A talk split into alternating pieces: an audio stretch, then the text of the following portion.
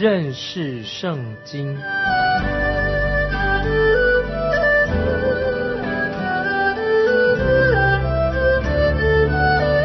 认识上帝的话，把上帝的话带到全世界。亲爱的听众朋友，你好，欢迎收听认识圣经，我是麦基牧师。我们看到旧约的生命记二十二章，就把我们带领进到另外一个部分。从第五到第七章是重复的解释的有关于十条诫命，从第八到二十一章。是谈到宗教与国家的法规，那么从二十二章到二十六章是要谈到个人、家庭以及我们的人际关系的法规，非常重要。神就把这些律法赐给以色列国。现在我们要谈到有关于跟我们很有切身的问题的这些律法，就是说到啊我们个人的家庭、我们人际关系啊这一方面的律法。现在，听众朋友，我们来看第二十二章一二两节。你若看见弟兄的牛或羊迷失了路，不可扬为不见，总要把它牵回来，交给你的弟兄。你的弟兄若离你远，或是你不认识他，就要迁到你家里去，留在你那里，等你弟兄来寻找，就还给他。这是好邻舍的一种策略。在最早的时候。我们可以回溯到，在我们永生神的宝座之前，就是神所说的，我们要遵守好邻舍的这个策略，做人家的好邻居、好邻舍，要把这个原则应用在我们的日常生活里面。现在我们来看第四节：你若看见弟兄的牛或驴跌倒在路上，不可扬为不见，总要帮助他拉起来。这里说到，我们不可以对我们自己的邻舍漠不关心，不理别人，不关我事，也不可以假装没有看见邻舍他出了问题，好像与我无关的样子。总要伸出你的手来帮助我们的邻居、我们的邻舍。这是看第五节，妇女不可穿戴男子所穿戴的，男子也不可穿妇女的衣服，因为这样行都是耶和华女神所憎恶的。在这里，我们看到有人会说，我们已经不在律法之下呢，这个规定已经不适合我们现代人了，没有错。可是，当我们查考圣经的时候，这些律法有一些我们要特别注意的原则。我自己觉得，女人应当穿女人的衣服，男人要穿男人的衣服才好看。听众朋友，你说对不对？神造男造女，神已经很清楚说，男人就要像一个男人。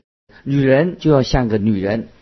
今天的问题是两性啊，男女两性看起来好像一样的，而且他们的行为举止好像也很相像。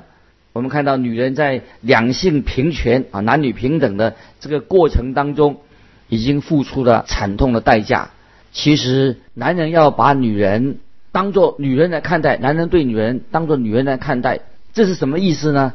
就是表示说，男人应当尊重女人，并不是单单谈到男女平等而已啊！这是我们听众朋友要学习的，我们要尊重女性啊，这是神所规定的。接着我们看第六、第七节：你若在路上遇见鸟窝，或在树上，或在地上，里头有雏啊，就是小鸟，或有蛋，母鸟伏在雏上，或在蛋上。你不可连母带雏一并取去，总要放母，只可取雏啊，就是小鸟，这样你就可以享福，日子得以长久。在这里，我们看见神很关心鸟类，神都关心到这些小的事情。主耶稣说：“若是你们的父不许，一个也不能掉在地上。”这是在马太福音第十章二十九节，主耶稣所说的。若是你们的父不许，一个也不能掉在地上。说小麻雀，这句话的意思是什么呢？就是麻雀会掉落在父神的膝盖上面。虽然只是一只小鸟，但是我们的天父也关心小鸟。主耶稣说：“你们不要惧怕。”这个是在马太福音第十章三十一节。耶稣说：“所以不要惧怕，你们比许多麻雀还贵重。”如果天父既然还关心小麻雀，当然我们的天父也会关心你跟关心我。听众朋友，你说是不是？因为我们知道我们的天父知道你一切的事情，他知道你的难处。接着我们看《生命记》二十二章第八节，二十二章第八节：你若建造房屋，要在房上的四围安栏杆，免得有人从屋上掉下来，流血的罪就归于你家。在当时，以色列人的房子的房顶都像院子一样，他们房顶像院子一样，在傍晚的时候，家人就可以坐在那边乘凉。在这里，神说要有栏杆围住那个屋顶。这样才能够保护小孩子，免得从上面掉下来。那么那些百姓在晚上也不会从屋顶啊，一不小心就掉下来了。所以我们看到神关心百姓建筑他们的房屋的一个方式。这里也是表明说，神要你把我们自己的家献给神，神要你的家成为一个很安全的地方。听众朋友，我要问你说，你的家安全吗？你有没有保护你自己的孩子，使你的孩子？不受到世俗外界的诱惑呢？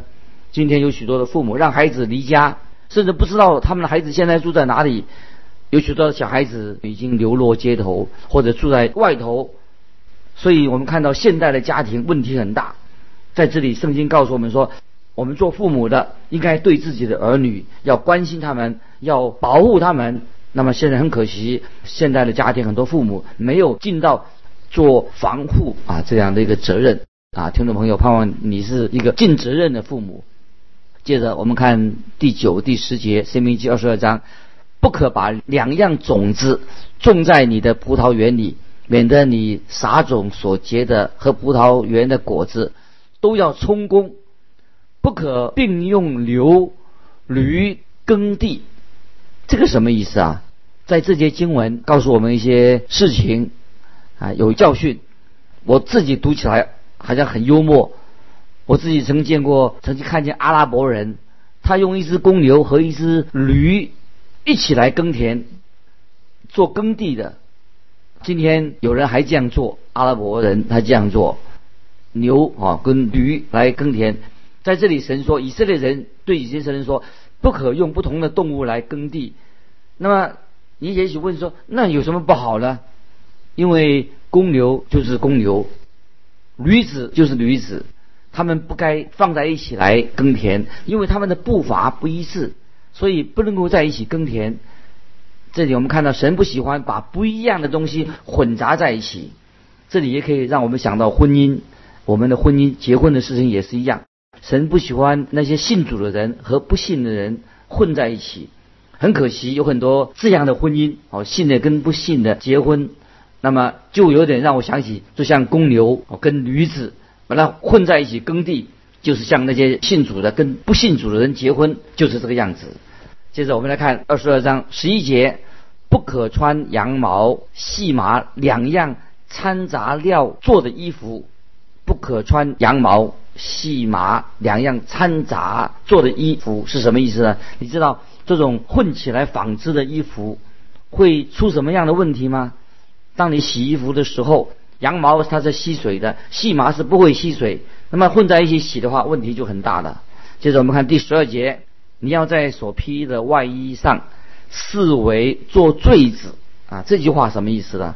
在所披的外衣上四围做坠子，在十二节，坠子大多是是蓝色的，颜色蓝色的，在大祭司的衣服上面的坠子就是蓝色的。这个坠子。坠子是干什么呢？就是有属灵的意思，就提醒他们跟神之间的关系。后来这种坠子成为犹太教的一个标志啊，犹太教的标志。那么这里可以说，神就警告我们不要把不一样的东西混杂在一起。神的儿女也不应该和世人给他们好像哥们混在一起了。我听到有一些基督徒这样说啊，他们跟他们混在一起的。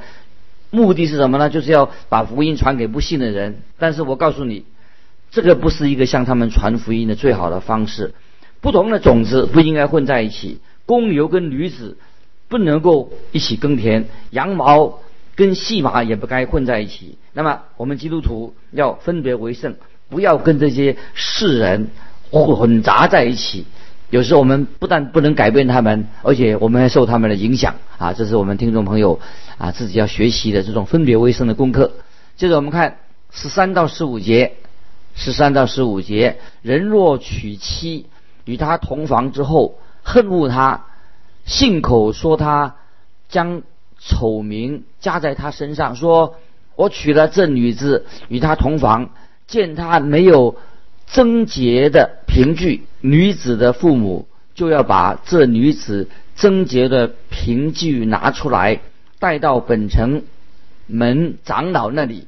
那这是一项律法的规定，为的是目的在哪里？要保护无辜的妻子，为了防止妻子被她丈夫来诬告她，这也是防备啊，他的妻子不受到。啊，邪恶或者怀恨的丈夫来欺负啊，这是有目的的。到今天也许都没有这样做的，但是神将的安排是为了保护当时的妻子。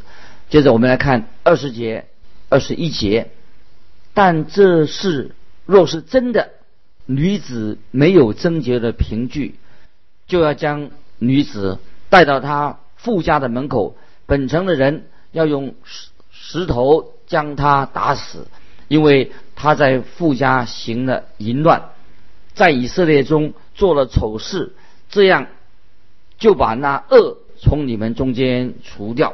啊，这是二十到二十一节关于不贞洁啊，一个女犯奸淫的一个女的该怎么处理？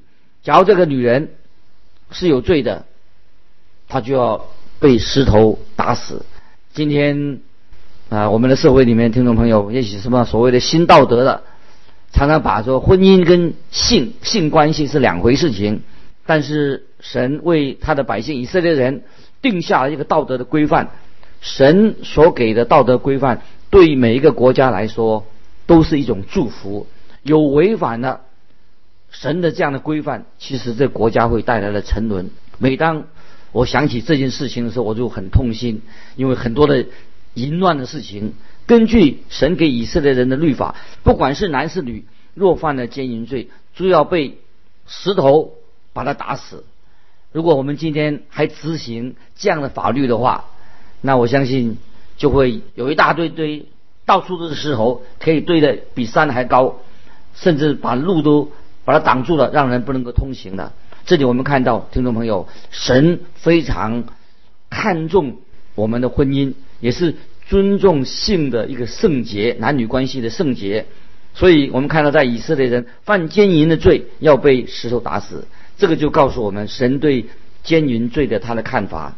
要记得神对他的百姓的爱，神爱他的百姓，爱以色列人，也爱你爱我，表明在神的律法当中，这个就是为了要保护我们的婚姻圣洁的一个律法。所以这是神。关心我们家庭啊，这是一个很好的例子。神非常关心一个基督徒的家庭，包关心他们的婚姻，关心他们的儿女，关心他们教导教育儿女的事情。接着啊，我们看《生命记》二十三章啊，继续讨论有关于家庭跟人际关系的规定。我们常常啊，我们要特别注意一件事情，就是这个世界啊，世界肉体魔鬼。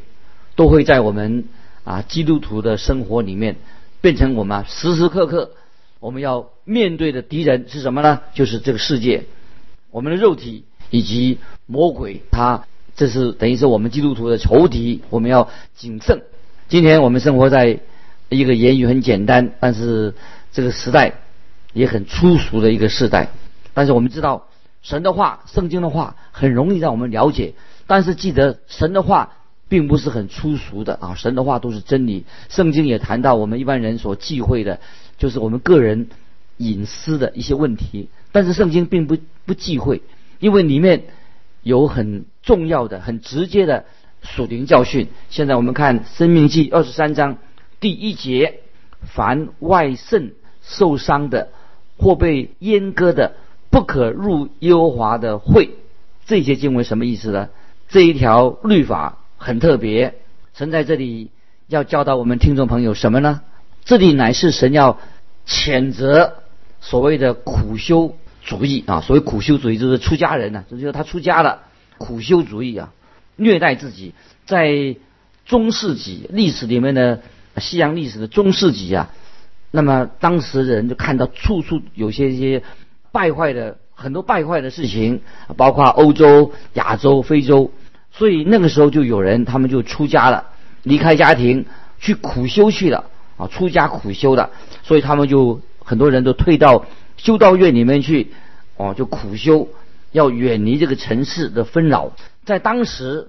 那个状况是这样子，当然是我们啊不能够啊太过分的啊去责备他们当时为什么要这样做这些出家苦修的行为。但是如果到了今天还有人鼓吹这种啊要我们要出家要苦修，我觉得啊这个做法就是不对啊，太过极端的。我们的神并不赞成在我们今天在基督教当中啊，好像要鼓吹人呢要去出家哦，就是苦修去。今天很可惜，在教会某些教会里面有这种也有这种的，这种的，我们说这种是一种律法主义，因为这些人他们说啊，这是我们要过一个分别为圣的生活，就是我们要，所以我们就要苦修去了，出家好像是去到修道院去了。但是我认为这些人苦修，这些人哦，你看过一种出家的哈苦修的人呐，到修道院，他们看起来好像看起来并不快乐，为什么会不快乐呢？这个很奇怪。啊，另外神是给我们喜乐，为什么他不快乐？他们说苦修出家，但是我们也我也看见有些所谓的出家的这些苦修虐待哦苦待自己的人呐，那他这个人也许也有问题。他们表面上看起来行为好像很敬虔啊，有时候我们跟他提到啊，他们在人面前啊提到这个属世的事情，我们跟他谈属世，他们好像好像一脸上好像很敬虔哦，好像很惊恐的样子。但是听众朋友，我要说，我发现这一群所谓苦修的人，就是做自我虐待的人呢，虐待自己的人呐，苦修的人呐，这些人哦，这些人也是很喜欢讲到别人的闲话啊，这是我自己的经验。他们谈生意的时候，跟他谈生意，其实他们也不不见得是那么诚实。那么这些我们以为他是圣徒，分别为圣的，跟他相处，哎呀，跟这些人相处真困难，因为他们也不一定一定是说诚实话。也不一定是很诚实的人，所以在这里，神就警告我们基督徒，不必要成为苦修主义者。这种做苦修哈啊，这个不是不神不喜悦这种事情。听众朋友，我们要注意，我们要分别为圣，但是不要成为一个苦修主义，好像躲到深山里面去。这个我觉得这是一个不好的事情。接着我们来看二十三章第二节：私生子不可入耶和华的会，他们的子孙。直到时代也不可入耶和华的会。哦，这里这些这些经文好像用很强烈的字眼，就说到私生子不能够进到耶和华的会，这什么意思呢？这对我们会有什么属灵的意义呢？这个就是说，我们人每一个人必须要重生，才能够成为神的儿女。那有人说我是君王的儿女，其实他们并不是，他们。离开了主耶稣，离开了神，其实他们是叫做私生子。一个人看起来表面上很敬虔，其实他并没有重生。圣经里面说的很清楚，这种人不算为是神的儿女。就像尼哥底母，在他没有信耶稣以前，尼哥底母他是个法利赛人，表面上很敬虔，也是个宗教领袖，他的衣服上还佩戴经文，但是在神面前，他却是一个像一个私生子一样。主耶稣对他说：“你必须要重生。”我们主耶稣甚至打断他的话，要他听清楚，要他明白。在约翰福音三章三节啊，这个就有说到这个尼哥底母的事情。曾经有一位牧师对我说，有许多受过洗礼的异教徒，他们呢注定是要下地狱的罪人。他们以以为他受过洗了啊，就是神的儿女的啊，就是有一个牧师跟我这样说，洗个礼的人，因为说就是没问题的。但是神这样说。私生子不能够进到神的国，不能够进入他的会会堂里面，因为神自己并没有私生子，神的儿女是合法的，因为他们都是已经从圣灵跟水重生了。有一个问题，听众朋友，你可以问你自己：你有没有重生？听众朋友，你知道耶稣基督是你的救主吗？约翰福音一章十二十三节这样告诉我们说：凡接待他的。就是信他名的人，他就赐给他们权柄做神的儿女，这等人不是从血气生的，不是从情欲生的，也不是从人意生的，乃是从神生的。听众朋友，你是神合法的儿女吗？不在乎你有没有参过多少、参加过多少的仪式，也不在乎你去过多少的教会，更不在乎你是多么敬虔。除非你是重生的，你是神的儿女，不然你我在神面前就像一个私生子一样。接着我们看第三、第四节，二十三章三到四节，亚门人或是摩亚人不可进入耶和华的会，他们的子孙虽过时代。也永不可入耶和华的会，因为你们出埃及的时候，他们没有拿食物和水在路上迎接你们，又因他们雇了米所坡大米的比夺人比尔的儿子巴兰来咒诅你们啊！这是三四节所说的。在后来的考古下，考古学家发现亚门人。和摩亚人是非常邪恶的一种异教徒，他们曾经把人啊人求的雕像啊啊献给那个巴利，在考古学发现了献给那个巴利那个偶像。要记得假宗教不能够进入耶和华的会，要怎么辨别是假的宗教呢？很明显的，从他们的所结的果子就看出来，就可以证明。